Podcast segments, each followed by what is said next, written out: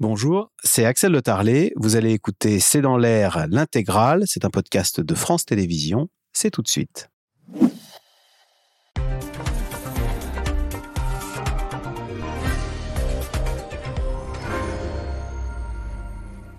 Bonsoir à toutes et à tous. Une bombe sociale, c'est le terme utilisé pour euh, décrire la crise de l'immobilier. Les banques distribuent quasiment deux fois moins de crédits. La construction de logements neufs également est quasiment divisée par deux. Dans l'ancien, le marché est bloqué.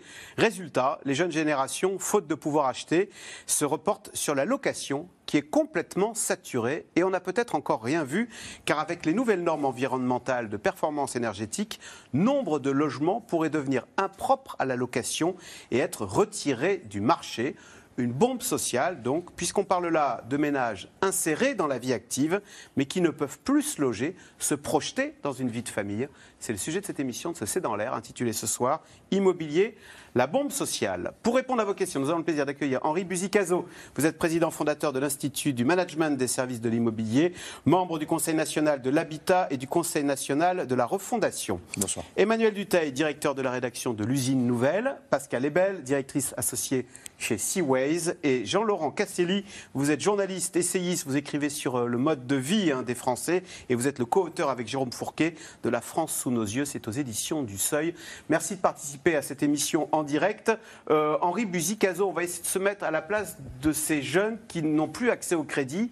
Euh, donc on l'a dit, hein, moins 40% hein, pour l'octroi de crédit sur un an. alors ce sont donc des gens insérés dans la vie active qui s'entendent dire je, cite, hein, vous n'êtes pas finançable, donc on leur refuse cette envie qu'on a tous quand on débute dans la vie, c'est euh, de se projeter, d'avoir un toit, de construire, de se lancer dans la vie. Oui, le, vrai préjudice de ce, cet effondrement dans la production de logements neufs, euh, dans le, les transactions, c'est euh, à peu près moins de 35% hein, sur les transactions, euh, ce sont ces projets d'une moitié des Français qui n'aboutissent pas. Alors, les victimes désignées sont les plus jeunes, parce que aujourd'hui, sans un apport personnel conséquent, on n'a pas de crédit, ça c'est écrit, l'équation ne s'équilibre pas, les prix n'ont pas encore suffisamment baissé pour redonner de l'oxygène assez jeunes ou assez moins jeunes. Hein. Euh, euh, les travailleurs en mobilité sont en difficulté. Euh, le, le MEDEF, la CEPME ont établi qu'un emploi sur cinq était refusé par une personne jugée compétente parce qu'elle ne peut pas trouver de logement à proximité d'entreprise, le télétravail ne faisant pas tout. Ça a des conséquences sur euh, l'emploi. Enfin, c'est plus difficile de trouver un logement aujourd'hui qu'un emploi. C'est inversé par rapport à il y a 20 ans. Quoi. Oui, et, euh, et d'ailleurs, euh, très clairement, dans les permanences des, des, élus, je voyais un maire de région parisienne il y a, il y a deux jours, 10 personnes qu'il reçoit, 8 d'entre elles viennent le voir pour une question de logement. Il y a Trois ans, c'était huit personnes pour des questions d'emploi. Ah. Donc très clairement, là, cette inversion. Et on voit même, d'ailleurs, puisqu'on parle des jeunes, euh, des jeunes qui renoncent. Ah, euh, euh, bah, là, j'ai pas autant un emploi, je peux me débrouiller. Là, le logement. Oui, et puis le, logement, on vient le voir, certes, plutôt pour des logements sociaux, mais aussi éventuellement pour trouver une réponse dans le, parc privé, en location ou, ou à l'achat. Et les, maires sont, sont démunis. On a même des, des interruptions de projets de formation, c'est-à-dire des jeunes qui sont pris dans une université, qui sont pris dans une école. Euh, à Lyon, à Bordeaux, à Toulouse, et qui, faute de logement, interrompent leur, parcours. On sait aussi, euh, l'exemple de Lyon est, frappant, que 80% des places de camping dans cette période euh, sont occupées par des jeunes étudiants à Les étudiants maintenant étudient en camping. Ah, mais très clairement, dans ces grandes villes universitaires, j'en ai cité une, on pourrait, on pourrait citer Lyon, euh, Rennes, euh, Marseille, on a ce phénomène-là de logement précaire pour ceux qui tiennent le coup, qui se disent on va trouver. Et vous avez euh, une situation du, marché de la location qui, bien sûr, connaît un report de, l'accession. Ceux qui ne peuvent pas acheter, qui seraient en situation de le faire, des jeunes ménages, ce report sur la location, ils viennent rallonger des files qui déjà étaient très chargées. Hein. Le, parc locatif privé ou HLM Ne suffisait pas. On le sentait depuis des années. Euh, un chiffre euh, s'agissant des HLM, pour ceux qui sont éligibles, une grande partie de la population, 2 400 000 demandeurs au moment où on parle. C'est deux fois plus qu'en temps normaux. Euh, dans des temps normaux, on avait 1 million, 1 million 5, 1 million 6. On a 2 millions 4 demandeurs de, logements sociaux et 25% de pression en plus sur les logements locatifs privés, avec des villes, celles que j'ai citées notamment, où c'est 50% de pression de plus. Voilà, donc tous les segments sont bloqués, qu'on parle de l'achat, de l'achat, de, la location, tout est au rouge. Du neuf ou de l'ancien, on a des indicateurs rouges. Jean-Laurent Casselli, le logement, le foyer, home, comme disent les Anglais, c'est au cœur du projet de vie. Ça veut dire quoi pour ces jeunes euh, C'est la douche froide quand ils voient que bah, voilà, leur projet de vie, euh, c'est non. Vous n'êtes pas bah, finançable. Pour les jeunes et, les moins jeunes, parce que ce qui est, la chambre du petit. Hein. Ce qui est intéressant dans cette crise immobilière, quelque part, c'est qu'elle concerne de plus en plus de segments de Français et de plus en plus de territoires. En fait, il y a une sorte d'extension de cette crise qui va au-delà de la région parisienne, au-delà des grandes. Il y a 10-20 ans, ça n'intéressait que les gens des grandes villes de parler immobilier. Les, autres s'en fichaient parce que voilà, ils avaient une maison, un appartement, c'était pas vraiment un problème. Euh, aujourd'hui, on voit que cette tension euh, concerne de plus en plus de territoires. Les grandes villes, je l'ai dit, mais aussi les premières couronnes, les banlieues, les couronnes périurbaines, euh, mais aussi les, les, zones littorales, méditerranéennes, atlantiques, mais aussi un certain nombre de villes dynamiques parce qu'elles sont sur le tracé du TGV ou qu'elles sont bien connectées justement euh, euh, au, marché de l'emploi. Et euh, de plus en plus donc, de segments de Français, les jeunes, vous l'avez dit, les jeunes étudiants, parce qu'ils hésitent à aller étudier dans une grande métropole, mais aussi les jeunes qui ne sont pas étudiants. Il y en a beaucoup qui veulent rester habités là, près de là où ils ont grandi, tout simplement. et puis les moins jeunes, les actifs, la, chambre des, la chambre des enfants, l'obligation de, de s'éloigner pour avoir plus grand, ou euh, l'obligation, je dirais, de payer autant ou plus pour avoir moins bien que ses parents. Et ça, ce sentiment de déclassement, il est très, très fort. Mais Jean-Laurent Cassé, il y avait voilà, la question SMS de Betty dans l'Essonne. Pourquoi a-t-on l'impression qu'il y a de plus en plus de besoins de logement alors que la population en France semble assez stable. Mais, mais parce que euh, la géographie aussi, euh, comment dire, de l'activité a changé. Euh, pourquoi les gens veulent, j'allais dire, veulent habiter dans la région parisienne? Justement, non, ils ne veulent pas, mais ils le font et ils continuent à le faire même après le Covid parce qu'il y a un grand nombre d'emplois déjà, ils sont, ils sont concentrés. Les emplois sont dans les métropoles. Voilà. quand on choisit un logement, on a, on a deux, deux critères. On a le, la qualité de vie, une vue sur mer, la nature, un jardin, et puis on a la question de l'emploi. Voilà. Est-ce que, je, est-ce que je serai à 20-30 minutes de mon, de, mon, de mon boulot? Est-ce que ça va être compliqué d'y aller? Est-ce que je vais être dans les bouchons Je vais galérer tous les matins? Est-ce que j'aurai un RER à l'heure ou un TER Voilà. On va dans les villes agréables ou dans les villes où il y a du travail? Bah, Et c'est pour ça que le, urbain, euh, la maison individuelle avec jardin cartonne chez les Français depuis 50 ans, parce que elle, ces territoires-là promettent en théorie les deux. Euh, Pascal est belle. On ne cesse de parler du prix des pâtes, on ne cesse de parler du prix des carburants, on parle beaucoup moins euh, logement. Pourtant, c'est un budget autrement plus conséquent dans le, euh, euh, qui pèse dans le budget des ménages. Oui, tout à fait. Hein. ça pèse 28% des dépenses de consommation. Ça a doublé euh, depuis, depuis 40 ans. Et c'est le premier poste, bien sûr. C'est deux fois plus que le budget alimentaire. Et on est le pays d'Europe où ça pèse euh, le plus, en fait, hein, par rapport euh, à tous les autres pays européens. On est juste derrière euh, la Slovaquie, donc des pays qui ne nous ressemblent pas du tout.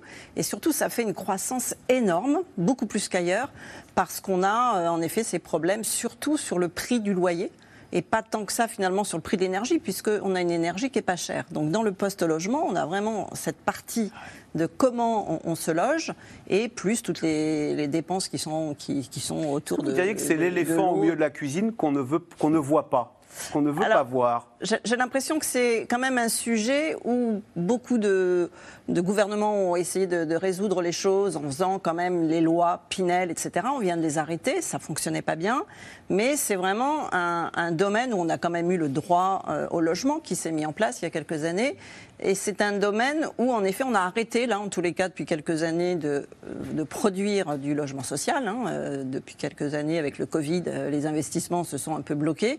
Et, euh, en effet, on n'en parle pas beaucoup. C'est pas un sujet dont on parle beaucoup dans les médias, même si, c'est, évidemment, c'est crucial, puisque, évidemment, se nourrir et se loger, c'est quand même ce qu'il y a de plus indispensable dans la vie. Alors, Emmanuel Duteil, côté maintenant construction, l'usine nouvelle, on l'a dit au début, hein, la construction de logements neufs, c'est moins 40%, hein, je crois. Euh, on, avait coutume, on a coutume de dire quand le bâtiment va, tout va. Est-ce que l'inverse est vrai? Est-ce que c'est toute une filière qui est à l'arrêt et on, on rend pas, on n'en parle pas beaucoup, ça aussi? À l'arrêt, non, mais peut-être qu'il faut revenir euh, aux raisons de pourquoi on en est là aujourd'hui. Vous disiez, pourtant, on a l'impression que la population est relativement stable, certes, mais on n'a pas construit suffisamment de logements, et ce depuis 20 ans. Regardez euh, François Hollande dans sa campagne présidentielle, après Emmanuel Macron, ils ont fait d'énormes annonces pour dire on va construire des millions de logements. On y arrive Jamais. On n'arrive pas à être au niveau de production. Donc aujourd'hui, il y a tout simplement avant toute chose, et quelles que soient les raisons que nous puissions avancer, nous manquons tendanciellement de logements. Alors pourquoi? Parce que c'est en France, on n'a pas assez de ce qu'on appelle le foncier, hein, c'est des terrains à, bâtir. Avant même qu'on mette la loi sur le zéro artificialisation nette, hein, il y a plein de maires qui ne libéraient pas suffisamment de foncier pour pouvoir euh, euh, construire. Les normes pour construire se sont beaucoup durcies ces dernières années. Il y a eu un renchérissement extrêmement important, au-delà même de l'inflation actuelle. Mais ces normes font qu'il y a un renchérissement du coût de la, de la construction et donc ça fait que tout ça est plus cher au bout du bout. Donc pas assez de logements et quand il y en a, ce sont des logements assez chers. Donc c'est important, je pense, de revenir à cela parce que c'est à cause de cela que nous en sommes là aujourd'hui. Alors est-ce qu'on est à l'arrêt? Pas encore totalement, parce que qu'est-ce qui baisse aujourd'hui? C'est les permis de construire et ce qu'on appelle les mises en chantier.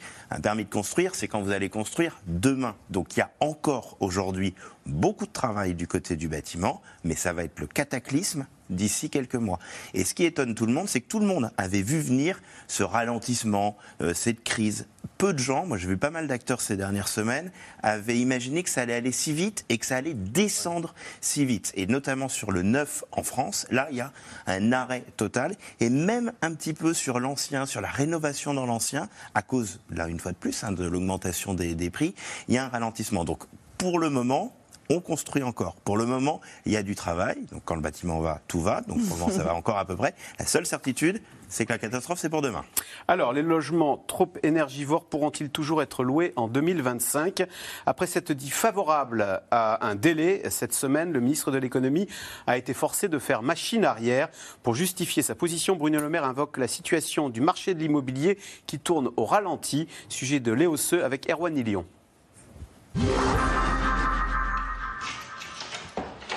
Les propriétaires de cet appartement parisien n'avaient plus le choix.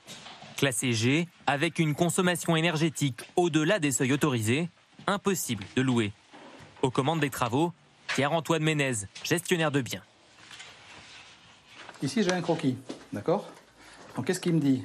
Je dois isoler tous les murs extérieurs. Ensuite, je vais avoir la liste de ce que je dois faire. Ici, je dois isoler le plafond sous comble. Je dois changer mon système de chauffage mettre une ventilation, pas n'importe laquelle. Une feuille de route pour sortir cet appartement de la catégorie passoire énergétique. Mais ces travaux ont une conséquence.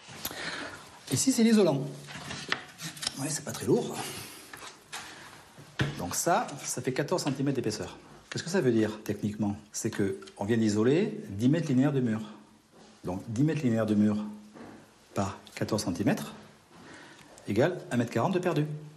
Donc le propriétaire, si on part du principe que c'est 10 000 euros le mètre carré, il a juste perdu 15 000. Et ça, il ne le trouvera jamais. L'appartement s'est réduit. Un bien déprécié en plus du coût des travaux. Encore 15 000 euros pour cet appartement qu'il faut pouvoir financer. En pleine crise du logement et face à cette chasse aux passoires thermiques, avec des critères de location amenés à se durcir progressivement d'ici 2034, ce mercredi, Bruno Le Maire met les pieds dans le plat dans une interview aux Parisiens. Il veut donner du temps aux propriétaires. Il faut être très pragmatique et regarder si on peut décaler les calendriers. À titre personnel, j'y suis très favorable, en particulier pour les copropriétés. Une proposition aussitôt critiquée par l'opposition, comme la majorité, et jusqu'à la présidente de l'Assemblée nationale. Il ne faut pas renvoyer euh, à la Saint-Glinglin. Je crois que ça, c'est une trajectoire que l'on a prise et qui est euh, importante et il ne faut pas renoncer. Hmm. Donc il a tort, Bruno Le Maire, parce que c'était prévu 2025. Mais je suis pas là pour dire il a tort, il a raison. Je vous dis ce que je pense. Quelques heures plus tard, rétro-pédalage du ministre. Pas question finalement de modifier le calendrier. Reste que ces mesures pourraient peser encore un peu plus sur un marché locatif, déjà très tendu notamment dans les grandes métropoles. Car la facture des travaux de rénovation peut parfois être dissuasive les propriétaires qui aujourd'hui sont propriétaires de passoires thermiques vont être confrontés forcément à un choix, faire les travaux ou vendre. et un certain nombre d'entre eux vont choisir de vendre leurs biens. Donc forcément, ça va encore plus euh, diminuer le parc locatif. Alors dès qu'une annonce est publiée, cet agent immobilier croule sous les demandes. Cet appartement situé en région parisienne affiché à 1090 euros n'échappe pas à la règle. L'appartement il fait 42 mètres carrés. C'est un appartement de deux pièces. on a une très très belle vue sur Paris, sur les monuments. On a eu une 50 demandes de, locataires, euh, on a eu une trentaine de dossiers et on a fait 15 visites. C'est beaucoup plus que d'habitude? Oui, euh, par rapport à l'année dernière, on a à peu près deux fois plus de contacts. Difficile donc de trouver un appartement à louer. Après une semaine de recherche, Pauline et Jade sortent tout juste d'une des deux seules visites qu'elles ont réussi à décrocher. Et elles se font peu d'illusions. On a envoyé euh, au moins une cinquantaine de messages euh, pour euh, juste au moins visiter les appartements. Et en fait, quand on vient, bah, il y a 50 autres personnes qui avaient eu la même idée. Donc, ouais, c'est un peu décourageant. Nous, on se dit qu'on ne trouvera jamais, quoi. Alors qu'on veut juste. Enfin, on travaille à Paris, il faut qu'on trouve à se loger. Et encore, on n'a pas le pire des dossiers, quoi. On a une situation stable. Donc, voilà, j'imagine pas pour les personnes qui ont des, des voilà, un métier plus temporaire ou un dossier plus précaire. ça doit être quasi impossible, quoi. Une situation pas prête de s'améliorer avec la hausse des taux d'emprunt. Beaucoup de locataires se retrouvent bloqués dans leur projet, sans pouvoir quitter leur logement, contribuant ainsi à saturer le marché. Pascal est belle. Quand on a du bien, on a du mal, hein, comme on dit. Euh, c'est un vrai stress euh, pour les propriétaires, ces histoires de normes à respecter. Là, quand on est euh, logement G, donc on ne pourra plus le mettre en location à partir du 1er janvier 2025. Oui, tout à fait. Donc en effet, tous ceux qui sont propriétaires et qui louent sont obligés de faire les travaux. Donc ce qui se passe, c'est qu'on voit bien que le marché est ralenti aussi à cause de ça, puisque on veut plus, euh, quand on est investisseur, on ne veut plus acheter du G+, du G, et on va tout de suite vers du A, B, C, D, parce que c'est ce qui euh, n'aura pas besoin d'être rénové. Et ça fait euh, en effet baisser aussi les prix de tous ces appartements qui sont en G. Rappelons quand même que euh, c'est important de rénover, hein, puisque c'est complètement basé, ces notations, sur les consommations énergétiques. Hein. Si on est en G, c'est qu'on a une consommation de plus de 420 kWh par mètre carré. Donc, euh, Beaucoup de chauffage l'hiver, et il fait très chaud l'été sûrement. Voilà, Parce que quand c'est mal isolé, ça marche dans les deux les, sens. Les prix de l'électricité euh, vont augmenter de 10% en août, ont augmenté de, de 15% en janvier. On sait bien que ça va continuer à augmenter le prix de l'énergie. Donc il vaut bien qu'il y ait une rénovation pour diminuer euh, les dépenses des locataires, parce que ceux qui ont le plus de difficultés, c'est en effet ceux qui sont locataires. Dans le logement social, les investissements sont faits. Mais ah c'est dans la location privée qu'il n'y a, pas d'investissement pour euh, rénover. Henri Buzicazo, euh, on parlait du manque, de, la difficulté de trouver un logement à louer. On s'apprête. De, quoi on parle là, ces logements GEF C'est 5 millions de logements, 17% du parc. 5 millions d'eux. 5 millions 200 000 logements qui pourraient être retirés du marché si on ne fait pas les travaux. Et à Paris, c'est 31% des logements qui sont FSG. Donc on, s'apprête, si on ne fait rien, à retirer du marché parisien un tiers du parc locatif? Oui, j'ajoute que les G, c'est-à-dire les plus gros consommateurs et les plus gros émetteurs de gaz à effet de serre, parce que c'est la deuxième donnée qui est euh, euh, montrée du doigt, depuis le 1er janvier 2023, et ça fait 100 000 logements, ne peuvent plus être reloués. Donc euh, ça a commencé. Hein. le coût est déjà parti. Alors, euh, est-ce qu'aujourd'hui, euh, les propriétaires mettent sur le marché, arrêtent de louer, et mettent sur le marché ces, ces logements? Non, il ne faut pas forcer le trait. Il y a une grave inquiétude. c'est vrai qu'ils se demandent s'ils doivent conserver, comment faire les travaux, quels travaux, est-ce que les diagnostics sont fiables, à quel prix? À toutes ces questions, il y a des réponses, elles ne sont pas faciles. Euh, et pour moi, je dis que c'est l'attitude du ministre, euh, nouveau ministre du Logement qui est la bonne. Il dit on ne va pas commencer par décaler le calendrier, on ne va pas commencer C'est ce qu'avait dit Bruno Le Maire. Hein. Et Bruno, Le Maire, lui, euh, disait il faut, il faut décaler. Le ministre dit de manière beaucoup plus pragmatique, et, je crois qu'il a raison parce que le signal est donné par le calendrier de la loi climat-résilience. Il ne faut pas euh, affaiblir ce signal. Il faut faire ces rénovations. Le confort de vie, les économies d'énergie, euh, la planète exigent qu'on le fasse il ne faut pas décaler, mais il faut trouver les moyens. Alors les moyens, on est en train de fiabiliser les diagnostics, ça c'est le premier point. On est en train, on a un problème d'entreprise aujourd'hui, il n'y en a qu'une sur dix qui a la compétence et qui donne accès aux aides une sur dix. Euh, là, on en avait une sur six il y a encore euh, six mois. Euh, et puis, il y a les financements. Et les financements, les primes, les aides publiques ne vont pas tout faire. Là, le, gouvernement, c'est ce qu'il a vraiment fait de bien, a abondé ma prime rénov de 2 milliards et demi dans le, dans le, le budget qui va être voté. Les aides publiques sont forte. Mais les, banques elles-mêmes ne sont pas aujourd'hui au rendez-vous de l'histoire pour financer la rénovation énergétique. Emmanuel Duteil, quand on se met à la place des propriétaires, tous les deux jours à la télévision, il y a un reportage sur les arnaques à la rénovation avec des Français qui sont endettés sur très longtemps, qui, qui comptaient sur des primes qui ne tombent pas parce qu'ils sont face à des margoulins. Euh, il y a ces lettres dont vous êtes affublé d'un G, d'un F. D'ailleurs, question téléspectateur, le gouvernement a-t-il vraiment les moyens de vérifier si les logements sont des passoires thermiques? Est-ce que, est-ce que derrière la logistique suit? Pour cette rénovation euh, qu'on impose à 5 millions de logements Non, elle suit assez moyennement. Il faut voir que déjà, c'était, ça avait mal commencé avec les DPE parce que vraiment les premiers calculs. Les diagnostics étaient de performance énergétique. Ils étaient déjà mal faits, donc il a fallu les revoir. Pour, pas eu de rappel. Pour pas qu'on en rajoute de trop quand même dans cette euh, catégorie. Après, un tout petit bémol. Ça fait des années qu'on en parle. Les propriétaires auraient, pour certains, pu anticiper quand même Mais les travaux comme de quand rénovation. on a une, une interro, on révise toujours la veille. Oui, sauf que a priori, on sait que le devoir de maths, ça demande potentiellement moins de temps de travail que rénover intégralement un logement. Parce que quand on est G, c'est qu'il faut a priori à peu près tout refaire dedans. Après, vous avez totalement raison. Il y a un énorme marché. Au démarrage, ça a généré beaucoup de fraude. Il y a quand même maintenant des contrôles qui sont euh, un peu mieux, euh, un peu mieux assurés. Il y a de plus en plus d'entreprises qui euh, sont labellisées pour le faire. Et puis, d'une certaine manière, la chute du marché du neuf dont on parlait il y a un instant va faire qu'il va y avoir un peu plus de capacité pour certaines entreprises à se concentrer là-dessus. Moi, je pense que quand même le gouvernement ne va pas reculer sur la date du 1er janvier 2025. Mais en revanche, ils, ils vont. Parce que là, logiquement, il faut sortir du G pour aller beaucoup plus haut dans le classement. Je pense que si on sort du G, on va au F et puis après on remonte, ils vont peut-être laisser un petit délai. En tout cas, c'est ce sur quoi, quand même, là, en ce moment, ils sont un peu en train de- potentiellement de, de travailler parce que vous avez intitulé votre émission La bombe sociale. Là, on est quand même dans une forme de, de bombe sociale. Au dernier moment, s'il faut reculer une échéance, le Parlement le fera. Si euh, un an avant, on n'est pas dans les clous, bien sûr qu'on repoussera. Parce que Jean-Laurent Casselli, euh, c'est très bien, euh, le mal logement, il faut le combattre, mais il y a pire que le mal logement. Il y a le non-logement.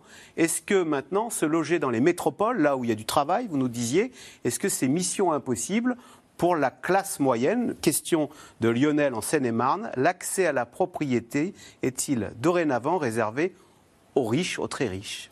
Ouais, En tous les cas, dans les centres-villes, dans les métropoles. Je ferais volontiers un parallèle avec ce qui se passe dans, le- dans les transports. Euh, vous avez montré à l'écran le nuancier euh, du DPE, hein, euh, et il y a l'équivalent des transports, c'est la vignette critère. Et plus vous avez une vignette critère euh, claire, plus votre véhicule est, est- est récent, plus vous pouvez circuler dans les grandes villes.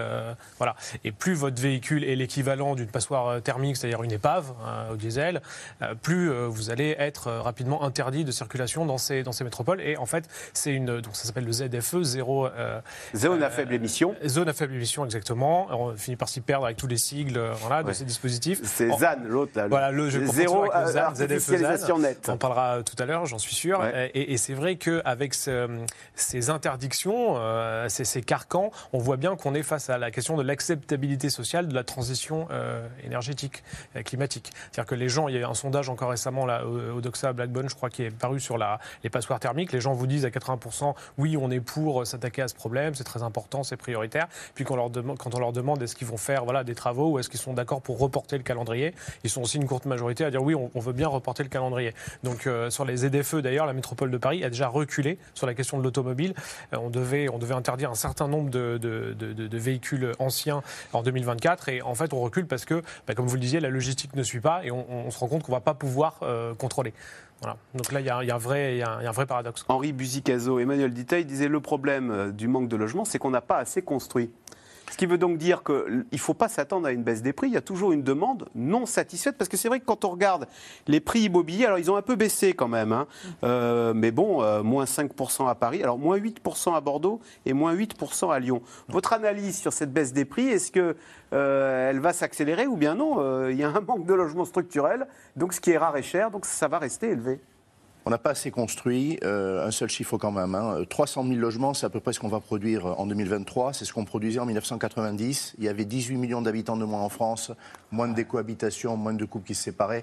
Donc le, volume de la construction, bien sûr, n'a pas été ménagé. On a mal aménagé le territoire. Et les Français aujourd'hui veulent non pas habiter seulement dans les grosses métropoles, mais dans des villes moyennes, mais dans les territoires ruraux. Et on a congestionné. C'est ça qui a fait monter les prix. Aujourd'hui, les prix euh, de l'ancien euh, et les prix prix, le, le prix du foncier, le prix des terrains sur lesquels on, on bâtit les logements neufs, et le terrain fait euh, 50% à peu près du coût de construction, vont baisser, sont en train de baisser. Il ne peut pas en être autrement, malgré la demande, parce que vous avez perdu aujourd'hui avec l'inflation à peu près 25% de pouvoir d'achat logement. Un jeune ménage à revenu égal, il peut emprunter 25%, de moins, de moins. que- du fait de la hausse des taux. 25% de moins. Voilà. Donc les prix devraient baisser de 25%. Il faut donc que l'oxygène que cet emprunteur, jeune ou moins jeune, a perdu soit pour partie au moins redonné par les prix. C'est à l'œuvre. Il ne faut pas dire l'inverse. Les observatoires ne, ne le disent pas encore parce qu'il y a un effet retard. Mais euh, en 2023, on aura eu euh, une baisse qui probablement aura été, euh, selon les marchés, de 10 à 15 par rapport à des prétentions de vendeurs euh, qui souvent sont même sur de l'anticipation on le constate, on le constate aujourd'hui sur quantité de marché. Euh, moi, je suis favorable au, au- au café du commerce. Les observatoires, c'est très gentil. Vous parlez avec des agents immobiliers partout en France. Ils vous disent si je ne corrige pas, si j'obtiens pas de mon propriétaire une réfaction de 8, 10, 12, 15% la vente ne se fait pas. Voilà, c'est mécanique. Donc, même s'il y a une pression. Et, Et les propriétaires, pas euh, l'être ils, autrement. bah, ils rechignent évidemment. à- enfin, Alors, les vendeurs rechignent. On une, a une culture euh, de marché en France qui pose un problème. C'est-à-dire que ce qui pourrait être corrigé dans des pays anglo-saxons en trois ou six mois va mettre un an, deux ans à se faire en France. La baisse des prix, on a un problème avec ça. Ceux qui ont fait des plus-values, c'est quand même 80% de ceux qui vendent. Ils ont fait des plus-values. Ils ont acheté il y a 10 ans, 15 ans. euh, et donc ils ont gagné souvent sans imposition si c'est la résidence secondaire. Principale. Beaucoup la résidence principale, pardon. Ils ont, ils ont, ils ont gagné beaucoup d'argent. Ils l'oublient. Donc c'est pas facile évidemment de dire je vais euh, sacrifier 30, 40, 50 000 euros, mais c'est ce qui permet la vente. Je, juste, je voudrais revenir à ce que vous disiez au tout début de votre intervention. Vous disiez, euh, on construit euh, autant de logements qu'en 1990, euh, sauf qu'aujourd'hui, il y a plus de population, euh, 18 millions de plus, et il y a plus de divorces. Est-ce à dire que, à cause de ce manque de logements, il y a des divorces qui ne se matérialisent pas? Non, mais attendez, c'est très simple. Quand on parle de bombe sociale, bon, mettons des réalités, après euh, vous, vous jugerez si le mot est bon, mais les tensions sociales sont extrêmes. Il y a cinq grandes raisons de changer de logement. Euh, c'est euh, les, les naissances et les décès, ce sont des couples qui se forment ou qui se séparent, des divorces, et c'est la mobilité professionnelle. Les 10% qui restent, c'est les résidences secondaires, mettons les de côté. Ce sont des causes avec lesquelles on ne transige pas. Quand un enfant naît, il faut la chambre de plus. Quand il y a un décès, il faut pouvoir se replier sur un logement moins grand parce qu'on ne peut pas entretenir un plus grand. Et quand on, on divorce, eh bien évidemment, c'est qu'on ne peut plus vivre ensemble. Il y a aujourd'hui une proportion énorme, les mères le savent, ça, ils le sentent, de euh, couples qui ont décidé le divorce, parfois même il est prononcé, et on continue à vivre ensemble. C'est sordide. Des couples qui ne se supportent plus et qui continuent de vivre ensemble pour des raisons immobilières. Bien évidemment, il y aura des conséquences en termes de, de violence conjugale. Il ne faut pas se voiler la face. Voilà, donc c'est ça la bombe sociale. Pascal et Belle, on parlait aussi de logement. euh, on voit que les naissances sont au plus bas. euh. Oui. Est-ce que, au fond, euh, cet immobilier fait qu'on rogne sur tout parce que c'est une lo- logement contrainte, on a moins d'enfants, on va économiser ailleurs Est-ce que ça vous pourrit la vie, quoi? Oui, de toute façon, on sait très bien que, par exemple, les sujets qu'il y a sur l'aide alimentaire, ça vient du logement, en fait. hein. C'est-à-dire que c'est des vases communicants. Ce sont les mêmes qui ont un poids euh, du logement très important et qui ont un poids euh, de l'alimentation très important. Et, on l'a toujours dit. C'est-à-dire que quand il y a des tensions sur le logement, bah, ça se reporte sur euh, des difficultés à manger. Et, là, comme en plus on a des difficultés à manger parce qu'il y a un vrai sujet sur l'inflation alimentaire, eh bien, ça se reporte sur le budget du logement. Donc, ce qu'on observe, c'est qu'il y a euh, 6% de gens qui vivent dans des logements gratuits. On se débrouille. Il y a des colocations qui augmentent. hein. Les jeunes vivent à plusieurs. Les étudiants, ils ont mis ça en place depuis un petit moment. Et on va vivre. Et dans la vie active, on peut faire de la colocation? Autrefois, la colocation Ah, était réservée aux étudiants. Bien sûr. Maintenant, on, a, on, on- on est banquier, puis hop, on fait de la Oui, colocation il y a à peu subie. près, il y a à peu près oui, 10% des 18 ans et plus qui vivent en colocation. Et donc, c'est des jeunes actifs qui n'ont pas les moyens de faire autrement, qui continuent après avoir été étudiants, parce qu'il y a de plus en plus d'étudiants qui le font, bah, ils ont trouvé que finalement ça pouvait bien se passer et continuent à faire de la colocation et donc Et vivre c'est à une plusieurs. cause de baisse de la démographie. Quand Oui. on ne peut pas trouver un logement, et notamment à prix abordable, eh bien on ne On fait reporte. pas le deuxième ou le troisième enfant Donc, qu'on quand on voit que le, le nombre de naissances est au plus bas depuis l'après-guerre, C'est aussi. On- une cause. Une n'est pas cause. verbalisé. Un ménage ne vous dira jamais, même dans un repas d'amis, euh, on n'aura pas ce deuxième enfant parce que il coûte, euh, euh, en clair, un enfant de plus à Paris, ça coûte 90 000 euros, hein, si vous prenez 10 000 euros du mètre carré. Voilà. Ce que je dis est affreux. Mais dans l'inconscient collectif, c'est ce qui se passe. On fait des enfants quand on peut les élever Quand dignement. C'est voilà. clair.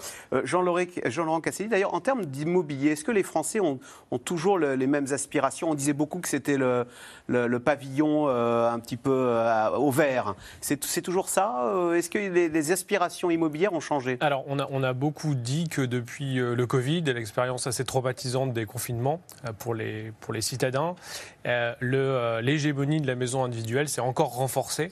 En tout cas, dans les discours, on l'a vu- moi je l'ai vu, alors je prends souvent cet exemple des, des magazines qui faisaient il y a 10 ans, vous savez, le top des métropoles dans lesquelles il fait bon vivre. Alors il y avait toujours Bordeaux, euh, Nantes, Strasbourg. Maintenant, c'est le top des villes moyennes. Quoi. Parce que c'est devenu trop cher, Bordeaux, Nantes, Strasbourg. Pas seulement.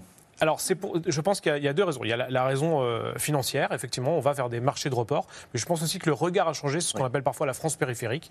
Euh, les gilets jaunes sont passés par là, euh, le Covid est passé par là.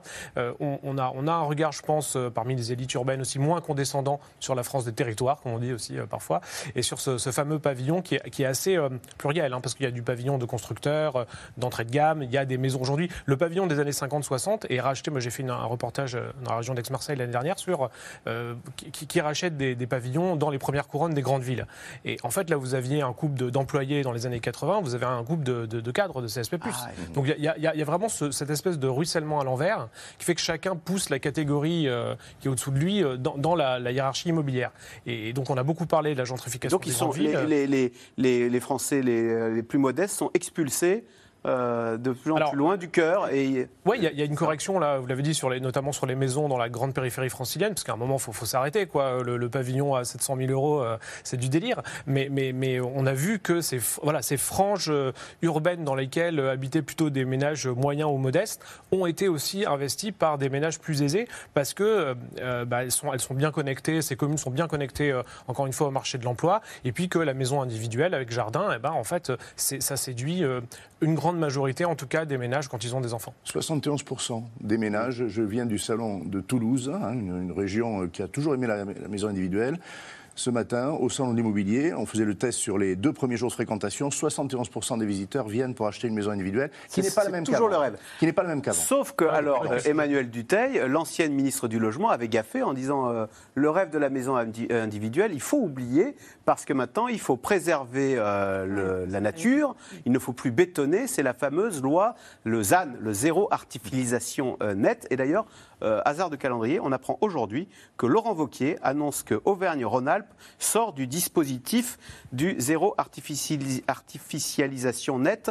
C'est un peu la version euh, l'écologie, ça commence à bien faire. Il y a, moi, j'ai des, euh, des administrés à loger. C'est un peu ça. Après, il faut. euh, la, nouvelle ministre de la biodiversité, qui s'appelle Sarah El lui a par ailleurs répondu. Il faut peut-être déjà expliquer ce que c'est le zéro artificialisation nette. C'est qu'aujourd'hui, vous n'avez plus le droit de construire des logements, de construire des usines sur des zones qui n'ont pas, qui n'avaient pas été jusque-là déjà euh, constructibles.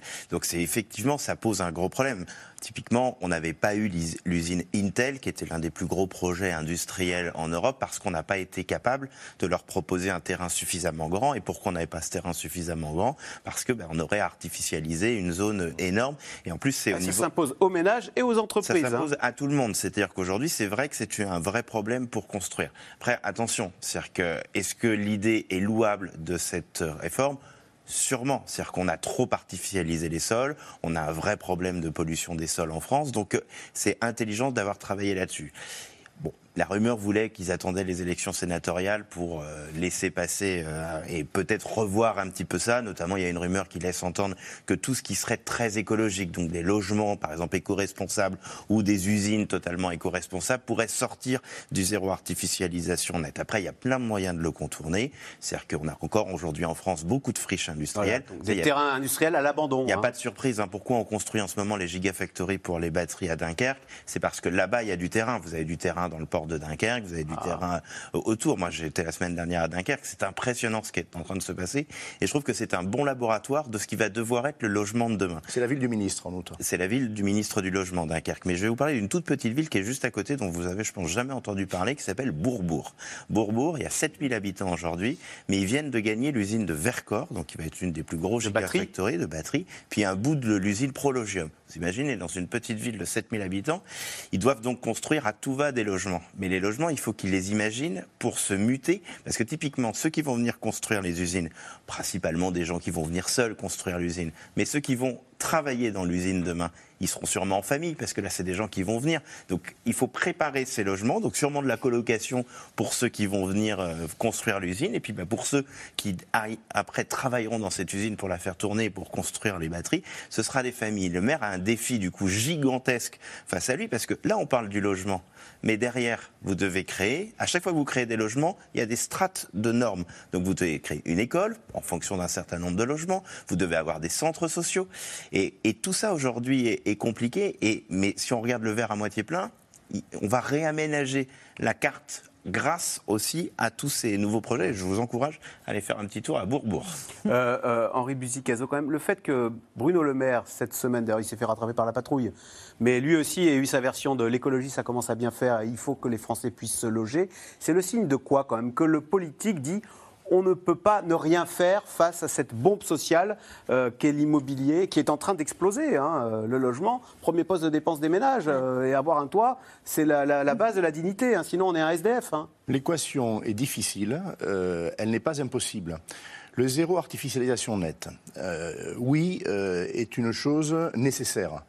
Il faut rappeler les échéances. C'est 2050 pour cesser toute artificialisation. Ça, c'est la loi du 24 août 2021. C'est pas demain, c'est 2050. Les maires, effectivement, euh, se sont tétanisés, ont anticipé, et donc aujourd'hui disent non, on ne construit plus.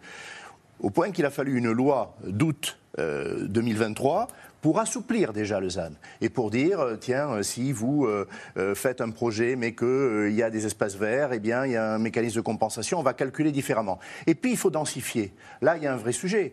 même les maisons individuelles, aujourd'hui, sont plus denses. C'est-à-dire, on fait des maisons mitoyennes, des maisons à étage, avec des terrains qui, dont la superficie a été divisée par 10 euh, en 15 ans. Euh, il faut accepter des immeubles qui vont être plus hauts d'un étage ou deux.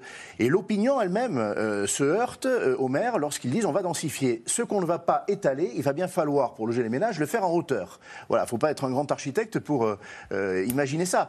Donc c'est le retour des tours. Le ZAN, on ne va pas aller jusqu'au tour des immeubles un peu plus hauts, voire des surélévations d'immeubles existants. et puis il y a effectivement des terrains aujourd'hui euh, déjà imperméabilisés, euh, des parkings inutilisés d'hypermarchés, des friches industrielles. On, est amené à être plus imaginatif, mais il faut en passer par là. Et quand Laurent Wauquiez dit on va s'en dispenser, d'abord il faut lui rappeler que c'est une loi euh, de la République, donc il ne va pas pouvoir s'en dispenser. et il vaut mieux mettre de l'innovation, aider les promoteurs, aider les maires à faire parce qu'on on devra en arriver là.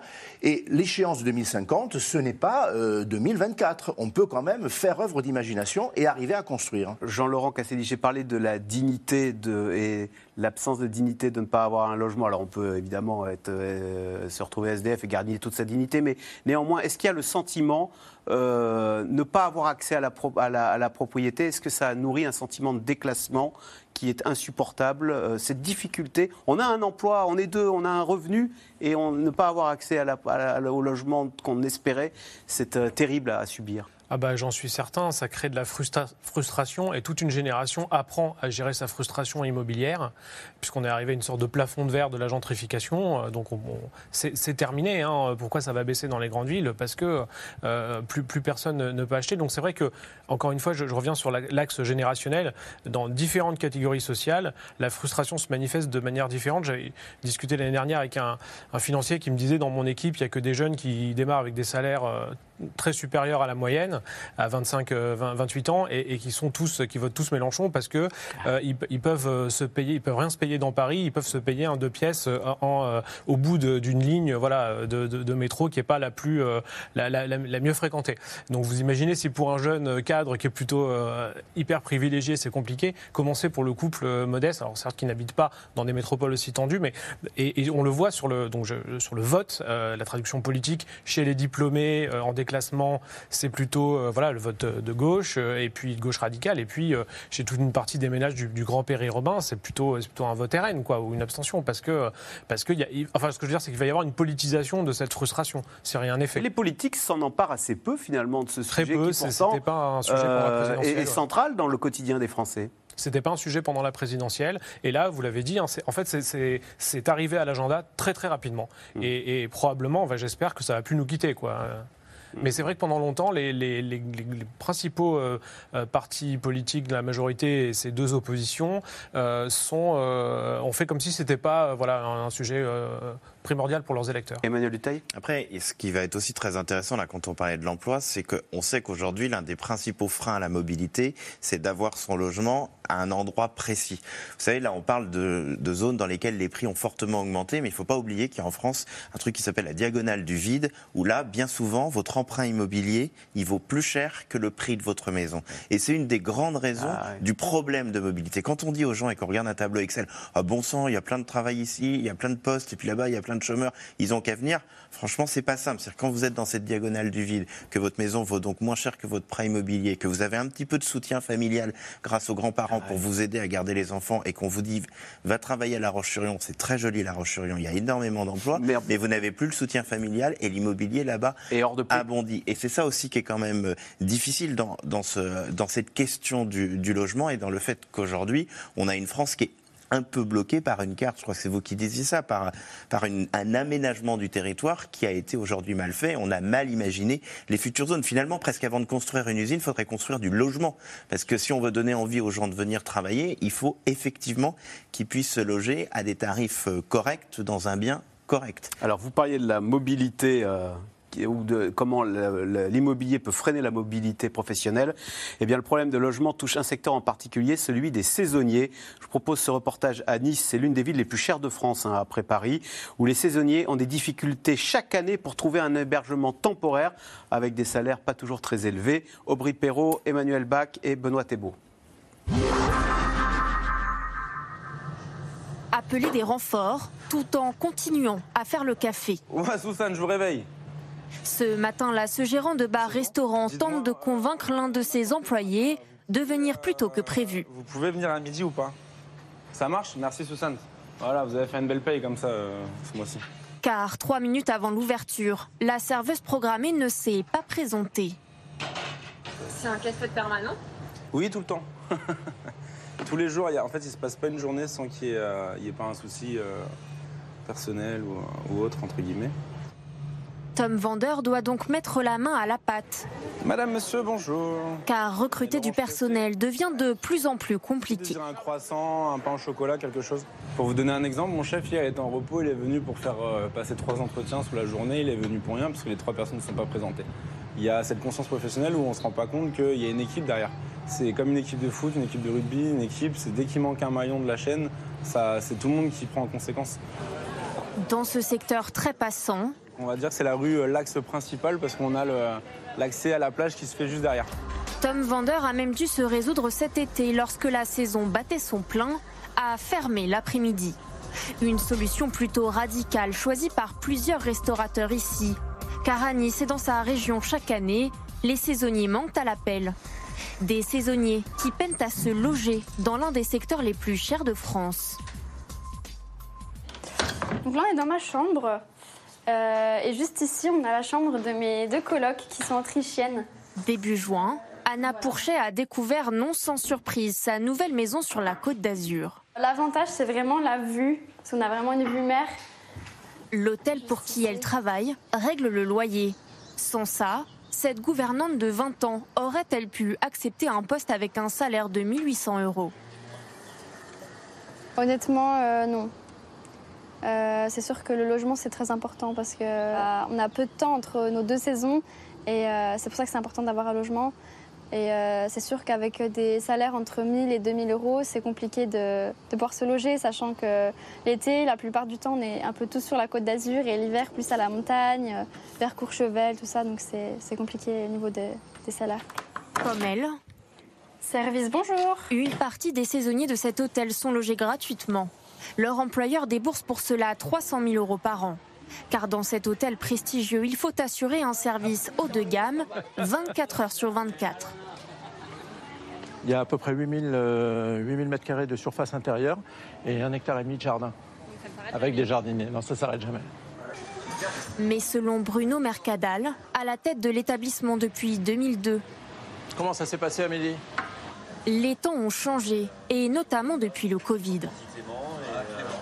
Euh, C'est un métier qui demande euh, beaucoup de dons de soi.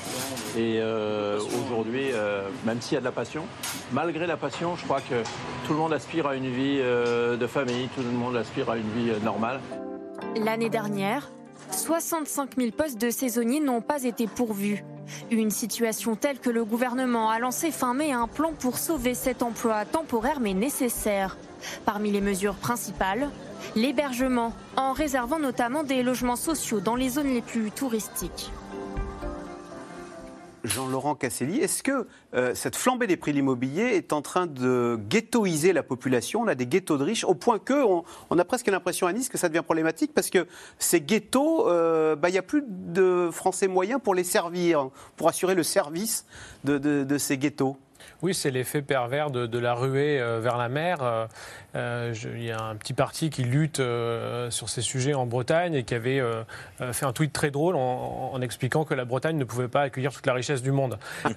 Voilà, donc il y a effectivement cette attractivité non seulement des métropoles, on l'a dit, mais de plus en plus de ce qui était une génération avant des communes de résidence secondaire. Euh, cette attractivité à l'année, elle a évidemment des, impacts sociaux, puisque sur toute cette bande littorale, euh, c'est la, même question d'ailleurs dans les stations de ski, euh, les saisonniers, vous l'avez dit, qui sont nécessaires pour faire tourner l'économie touristique, et puis pour, faire tourner aussi les maisons des télétravailleurs, voilà, des actifs qui s'installent, des retraités. Bah, ces gens ont besoin aussi de se loger dans le parc, dans le parc privé. La Fondation Abbé Pierre a fait dans son rapport 2023 toute une étude très intéressante sur où euh, peuvent se loger euh, des couples au SMIC, euh, une mère célibataire aux minima sociaux, un couple de retraités modestes. Et ils ont, ils ont pris plusieurs communes types, alors les grandes villes, mais aussi la première couronne de banlieue à Strasbourg, à Nantes ou à Marseille.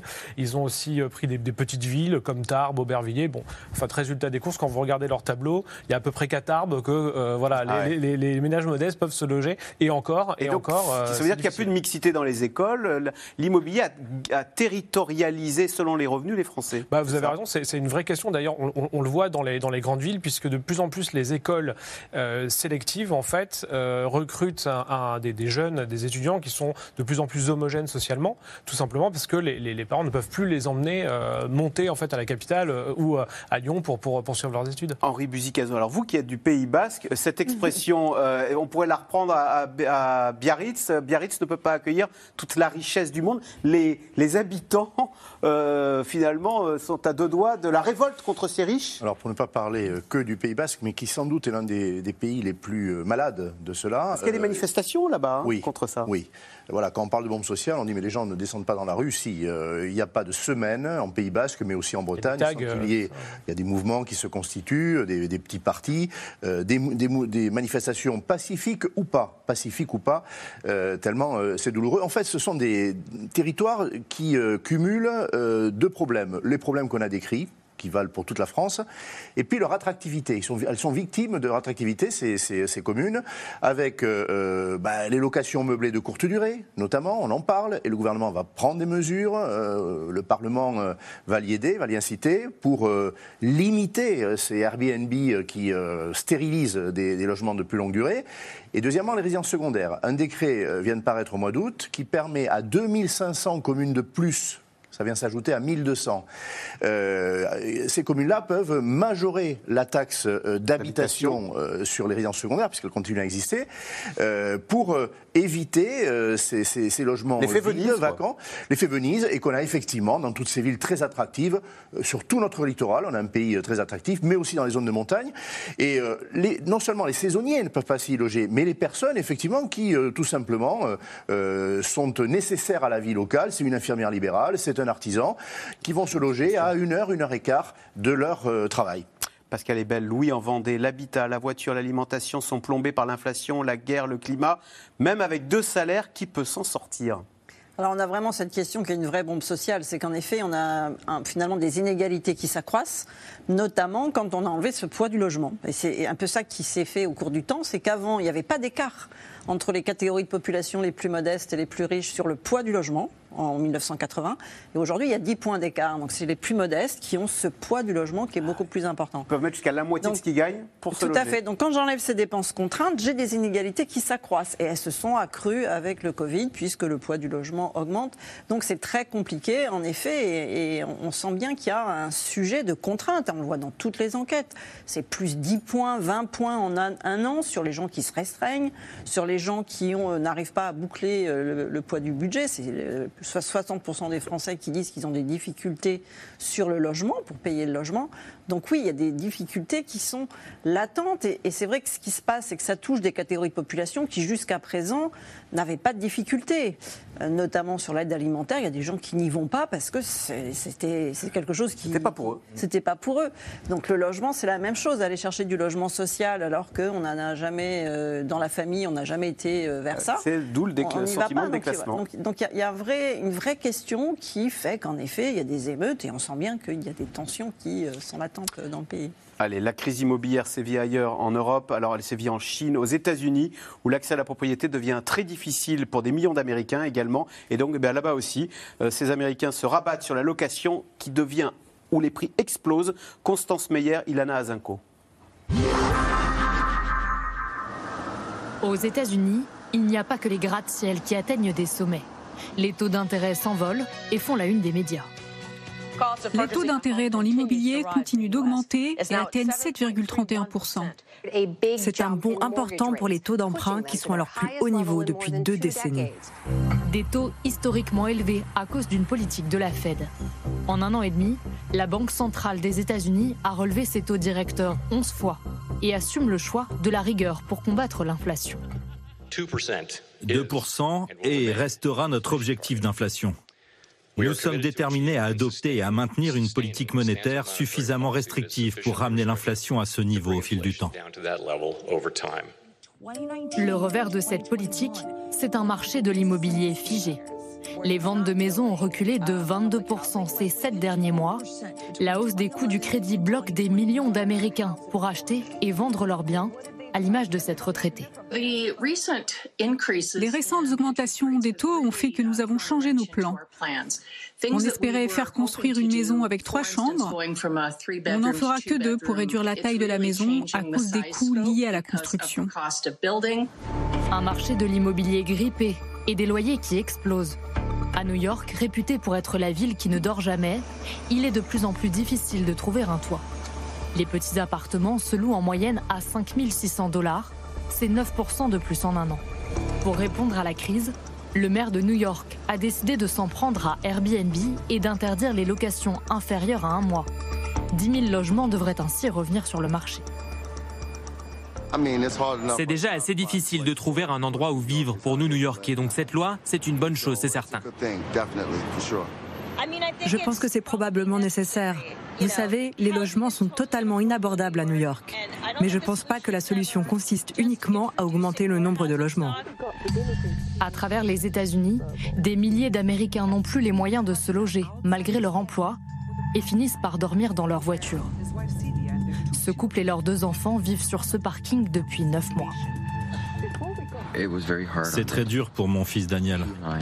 Il m'a dit Je déteste cette vie et je te déteste.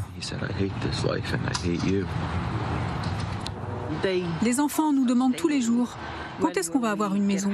Et on répond qu'on ne sait pas, mais qu'on essaie de faire de notre mieux. De l'autre côté de l'océan Pacifique, la Chine est elle aussi traversée par une crise sans précédent, provoquée par la chute d'un magnat de l'immobilier, le promoteur Chu Jiayin, dirigeant d'Evergrande. Celui qui était l'un des hommes les plus riches de Chine est désormais l'homme le plus endetté au monde, avec 322 milliards d'euros de dettes. Arrêté il y a deux semaines, il est désormais placé en résidence surveillée. L'entreprise a fait l'objet d'une notification des services compétents selon laquelle M. Xu Jiayin fait l'objet de mesures coercitives en raison de soupçons de crimes ou délits en infraction à la loi. Écrasé par ses dettes, le géant Evergrande est contraint de mettre un genou à terre, comme d'autres promoteurs immobiliers. À travers la Chine, des centaines de villes fantômes illustrent ses faillites.